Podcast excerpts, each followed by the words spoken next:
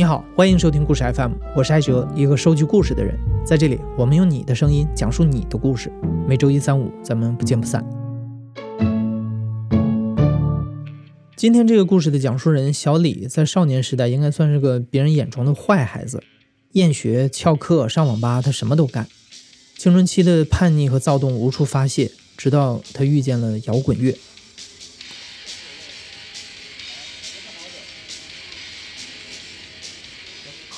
是小李，我今年三十三，嗯，土生土长的北京人。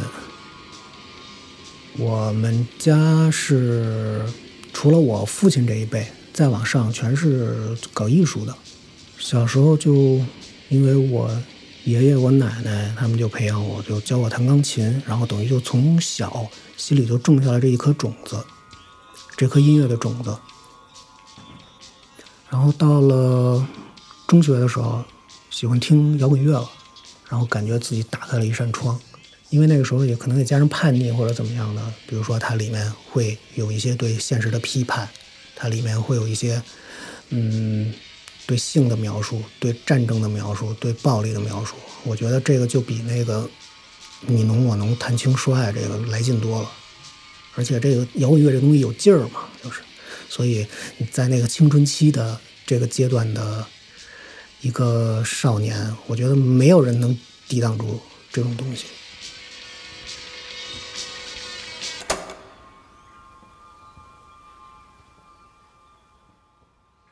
那会儿学校找我爸妈谈话，想让我去攻读学校。攻读学校是什么呢？就是所有的坏孩子全都把他聚到一个学校里，进行那种半军事化的管制。当时我爸征求我的意见，我就是坚决的反对。然后在初三的某一天，一个翻墙逃课去网吧的事件之后，我就彻底的不用再去学校了。辍学后的五年，小李卖过假鞋，搞过乐队，做了一些七七八八的事儿，反正都和正事不太沾边儿。到了二零零七年，小李和几个北漂的摇滚青年组了一支乐队，他在里面担任鼓手。可能对于每一个不太出名的乐队来说，都逃不过去酒吧演出赚钱的经历。但那个时候，北京的酒吧收入不太稳定，竞争又很激烈，乐队的几个兄弟日子都过得紧巴巴的。当时在北京，我们乐队的几个人基本上都是只能吃饱饭，基本上就是这个状态。然后。突然有一天，我正坐地铁呢，接到这个我们乐队的一个哥们儿的电话，他不知道是什么七拐八拐的关系联系到这么一个事情，就是说，哎，现在济南有个酒吧开业，然后这个老板投了很多钱，这现在是济南第一大的酒吧，想从北京拉一个成熟的乐队过去直接驻场演出，相对来说开的价码也比较高。每个月能挣一万块钱左右，零七年一万块钱其实不算是小数了，而且是对于我们这个职业的人，一万块钱是一个大数了。见钱眼开嘛。去济南的这个事情上，其实我没有什么特别的纠结。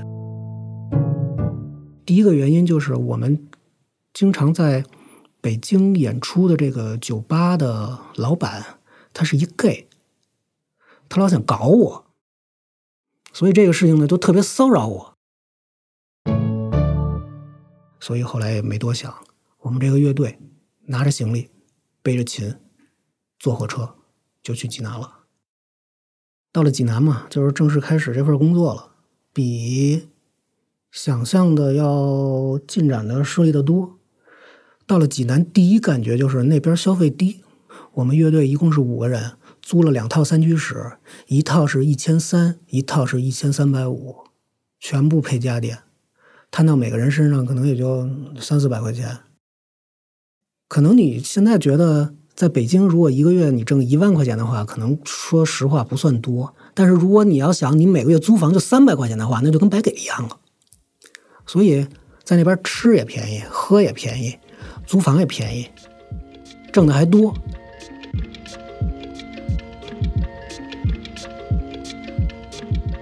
男人嘛，就是你手里有闲钱了，有闲时间了，就出去要耍，肯定要去什么洗浴啊、会所呀、这种地方消遣。而且我呢，我年轻的时候我就特别好这个，就是我感觉我不是生理上的，就是有这方面的癖好，我是心理上，我是有心瘾，我觉得我心里有性瘾，只要看见什么。会所呀，洗浴啊，我就走不动，我就特想进去玩会儿，能感觉到温暖。当然是在那种环境很好的会所和洗浴里面，你会感觉到心灵被抚摸。这个这个这句话非常的准确。就算没有条件去玩，我如果要站在一个会所门口抽一根烟，哎，我觉得踏实。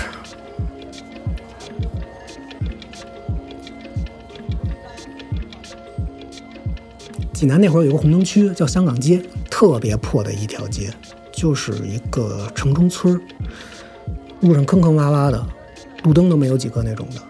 但是你只要打车，你跟司机说我去香港街，司机百分之一百全都知道你去过去干嘛去了，就是过去耍去了。其实那个地方吧，我不太爱去，因为那个地方太低端了，就是我觉得环境也不太好。但是我们乐队那个吉他手跟我是特别好的朋友，他跟我简直就是两个极端。我是愿意多花钱去那个高档的会所，他就是愿意去香港街这种便宜的。他跟我说的一句话，我到现在都记得，说这个东西吧，你得这么想，最后的结果是不是都是一样的？那么你就要玩出性价比。所以有一段时间，我还觉得他说的有点道理呢。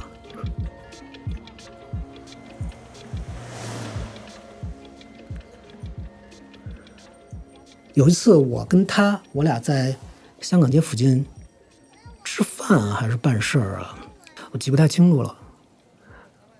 吃完饭之后，他说：“走吧，去香港街，去香港街玩。”我说：“那去就去吧。”我说：“那我跟你去。”他就找了一个在就是在那条街里面是最好的一个会所，然后就进去了。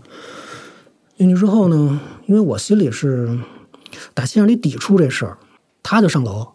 去消遣了，我就在一楼呢，跟几个没上钟的技师看电视。我记得清清楚楚，这个电视剧叫《重案六组》，当时我看的这集就是失足少女为情所困，毒杀男友，携款跑路，投案自首。就是这么一个剧情，你想当时这个这个这个气氛，这个画面有多病态啊！我和几个女技师一起在看一个女技师犯罪的这么一个电视剧，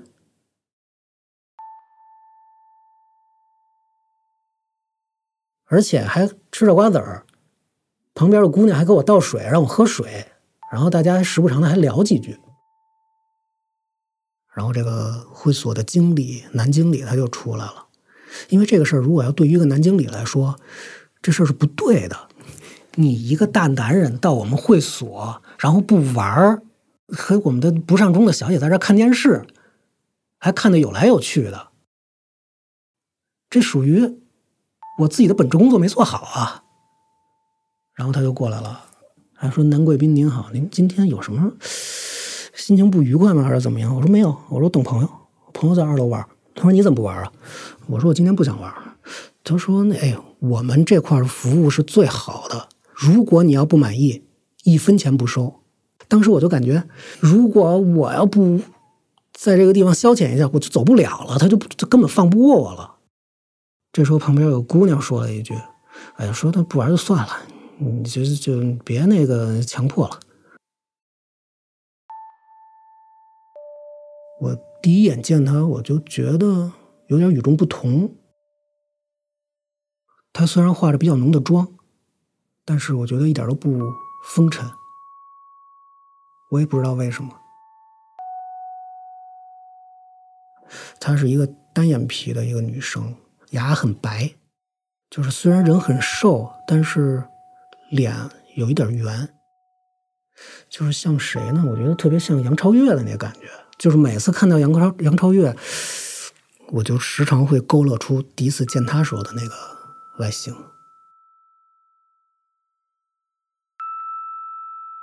后来有一次，我就去他们店里去消遣的时候，我就找他了。大一点的会所呀，他们是对于服务是有一个正规的流程的。比如说，一个技师进来了之后，他首先会用这个房间里的座机给他们那个总机打一个电话，就是说，比如说我是十五号十点十分上钟，他的下钟时间就是十一点十分，这是一个小时。你不能早退啊！你要早退可以投诉你的。但是你可以加钟，就是说你到十一点十分的时候，你可以要求我再买一个小时。那次我就又买了一个钟，然后我就跟他聊天反正聊的也是有的没的。他可能觉得这事儿也挺奇怪的，说这人怎么花钱买一个小时跟我说话呀？有一次我跟他说。我说晚上你有事儿吗？他说怎么了？我说晚上咱俩一块吃饭。我就没想到他竟然就答应了。然后那会儿我有一个小摩托车，小摩托特别破的摩托，是两冲的，就是说你加汽油的时候还得往里倒一点机油，要不然这种两冲的摩托车它容易坏。这么一个摩托车跑起来还突突突冒蓝烟，就是跑起来就感觉这个车要散架一样。我就骑着这个摩托车，我去接他了。这个画面我记得特别清晰。他下来的时候，他穿着一个裙子，然后他跟我说：“说你这个，你这车我穿裙子怎么坐呀？那你就侧着坐呗。”然后他就侧着坐在后面，一只手搭着我。我回想起来，我觉得现在这个画面就是特别有美感，而且特别浪漫。吃饭的时候。他问我是干什么的，我说我是搞乐队的，干摇滚乐的。你知道吗？就是当时他看我的眼神和他给我释放出来的东西，的时候我靠，你竟然是干这个的，就这个太酷了。这个对于他来说就是一片新大陆。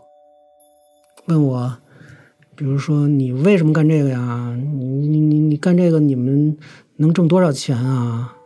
你们干这个是不是特别有意思呀？你们搞乐队、搞摇滚乐的，是不是都吸毒啊？我问他，我说你哪里人啊？他说我是山东菏泽的，嗯，我们家是农村的。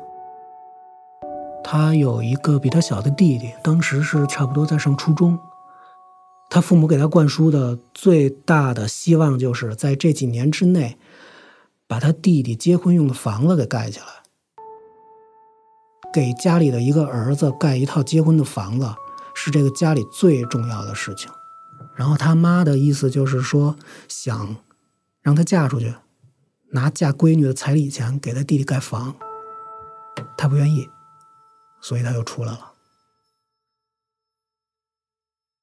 他说他自己觉得自己外形还不错，所以不愿意到夜总会去干。他说到夜总会之后规矩特别多。第一，你不能得罪客人；第二，你还得老喝酒。他不喜欢喝酒，所以就不去夜总会干，就到会所呀，类似于这种小这种场所去，嗯，做技师。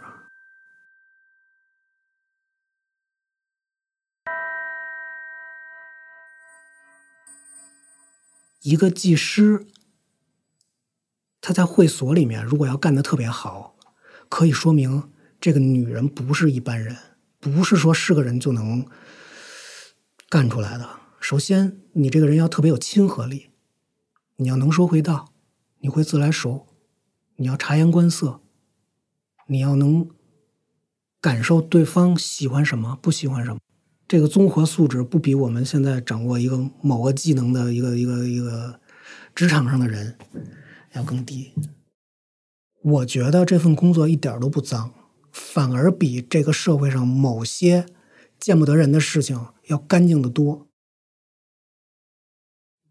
然后后来我们就偶尔会出来约会啊，唱歌、看电影，然后吃饭啊、玩啊，貌似是过上了一个情侣的生活，好像是一个男女朋友谈恋爱的关系，但是其实并不是。从始至终，这两个人都没有给对方明确的表达过，就是我们是一个恋爱的关系。这个事情很畸形，可能就是在异乡的两个人，就是需要一个心理上的互相慰藉吧。我是一个嫖客，他是一个技师，本来就应该是金钱换肉体的这么一个关系。我竟然动了感情，这事情让我也觉得特别不可思议。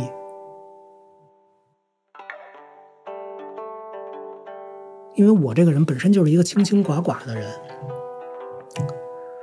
我做事情通常都是只看眼前，我不会想的太多。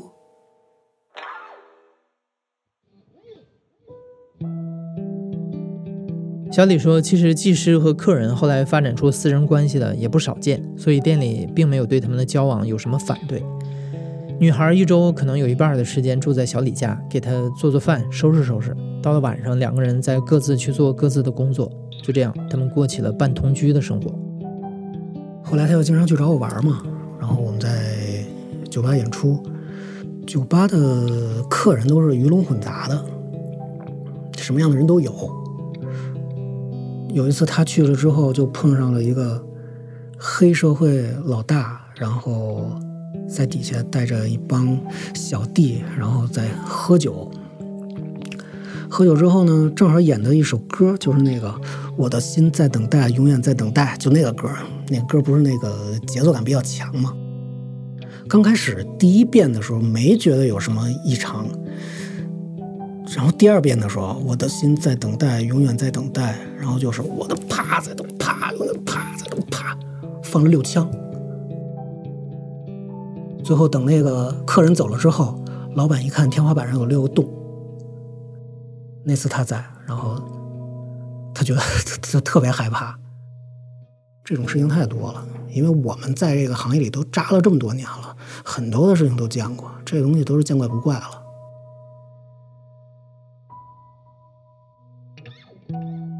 生活上，她跟这个社会上所有善良的女孩其实都是一样的，也会有爱心，喜欢动物，喂流浪猫。平时她喜欢读书，他竟然喜欢看书，而且还特别爱惜书。他跟我说：“你知道吗？如果你买一本新书，你把这个书打开，你深吸一口气。”这个书第一次打开时候的味道和以后是不一样的，因为我不是一个看书的人，我体会不到这种感觉。我也比较喜欢和他聊一些关于音乐方面的一些话题。我为什么喜欢跟他聊？就是因为他不懂音乐，所以我才喜欢跟他聊。就是你对他说什么东西，对于他来说都是一个新大陆。是他没有触碰过的东西，他会给你的反馈就是特别的感兴趣，提一些很幼稚的一些问题，但是就是因为这些生活细节，让我觉得和他交流起来特别有意思。他到了济南之后，其实就是囚禁在这个会所里，出了这个会所，可能他就是。一个普通的女孩，而且我认为她可能也适应不了这个社会上的这些勾心斗角的事情。我觉得她的性格好像处理不了这些问题。同居的过程中，有一件事对我的触动特别大，这这个事情特别病态。你知道，就是有的高档的洗浴会所，它是会给技师培训的。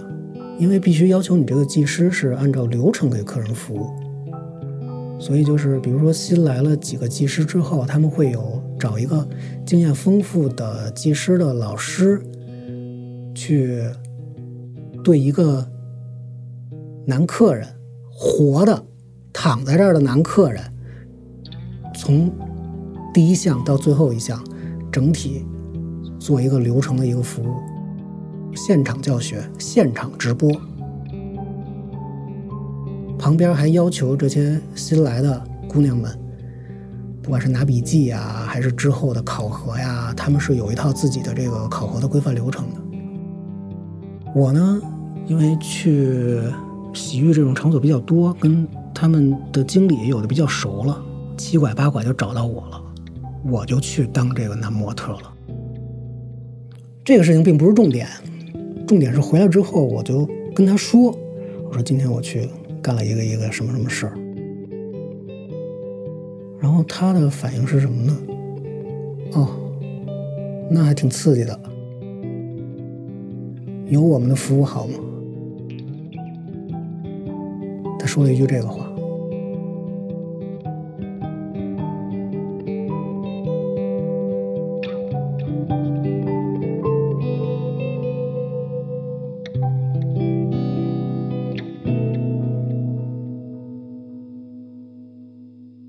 时间过得很快，就快临近春节了。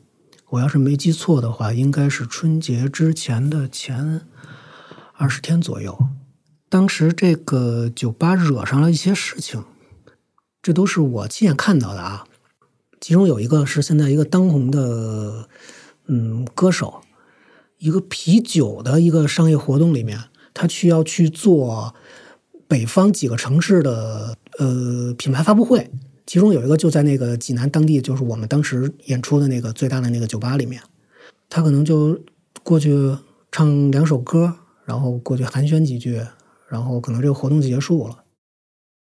结束了之后呢，当地的资方说白了就是出钱的老板，都是当地的地痞流氓、地头地头蛇，要跟这个歌手喝酒，举着酒杯过去了，然后这歌手吧特别不识相。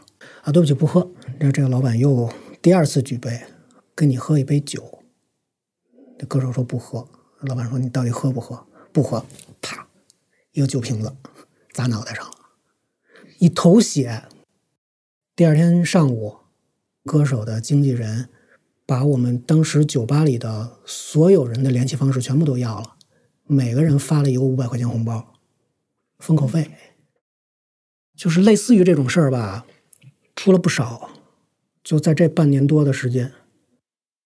当时我就得到一个消息，我们那个酒吧的老板跟我谈，就是跟我们乐队谈话，大概意思就是说啊，也到春节了，你们也都回去过年吧。嗯，明年是不是要回来？等我的消息。如果这个酒吧还继续干的话，你们肯定要回来；如果这个酒吧要不干的话，我也肯定第一时间通知你。就把这个事情跟他说了，我说可能在济南这个工作时间不会很长了，但是他也没说什么。他说：“那我们出去玩一次吧。”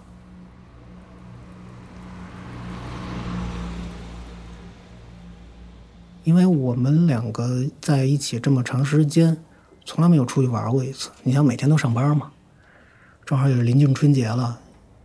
就放假了，然后我们两个就去了山东的一个海边的一个嗯旅行的地方，叫月亮湾。我们去那儿玩了两三天吧。其实我觉得大家心里都是有点别别扭扭的，其实都是想谈，想谈这个怎样结束，想谈这个结果到底是什么。但是都没有把这个窗户纸捅破。等到第三天的时候，然后我就主动跟他说了，我跟他说：“我说过一段时间我就走了，我这一走应该就不会回来了吧？”他说：“那咱俩以后还有机会再见面吗？”我说：“你以后要是来北京，告诉我，我招待你啊。”他说：“春节后，我也没准就不回来济南了。”我说：“你是要回老家结婚吗？”他说：“他也不知道。”他说：“以我的这个年龄，在我们老家都属于晚婚了。我的同学跟我一起玩的小伙伴，现在早就把成家这个事情全办完了。我妈肯定会给我安排相亲什么的。如果相亲要成功了，要不然就是我跟他去一个，就是他相亲的那个对象，一起去另外一个地方打工。”要不然他就是在家里待着就不出来了。那天晚上我俩都流泪了，也没怎么睡觉，也没有说更多的东西。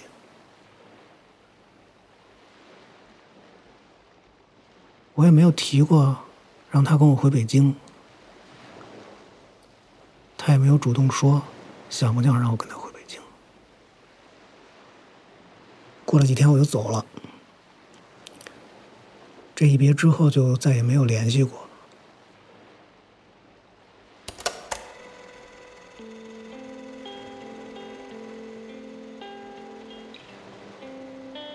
小李和女孩像两道蔓延的车辙，在短暂的交错之后，又继续按照自己的轨迹延伸，可能很难有再重逢的一天。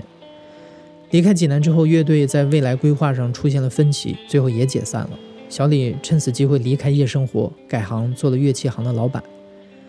没过几年，小李又吃到了互联网经济的红利，过上了还蛮体面的生活。回忆起那段在济南酒吧驻场的时光，小李说：“这可能都不算是他青春期里最轰轰烈烈的事情，但不知道为什么，他总是会想起那个女孩，想忘都忘不掉。”其实这些年中，我想起过他很多次。有的是突然一个闪念，有的就是在梦里，但是每一次他停留在我记忆里的那个画面，还都是我第一次见到他时候的那个样子，就是牙齿白白的，永远是定格在那个画面里。我不知道他现在过得好不好，是不是也要？偶尔也想起过我。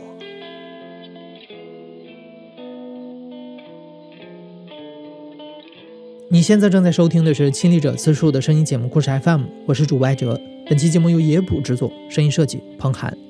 感谢你的收听，咱们下期再见。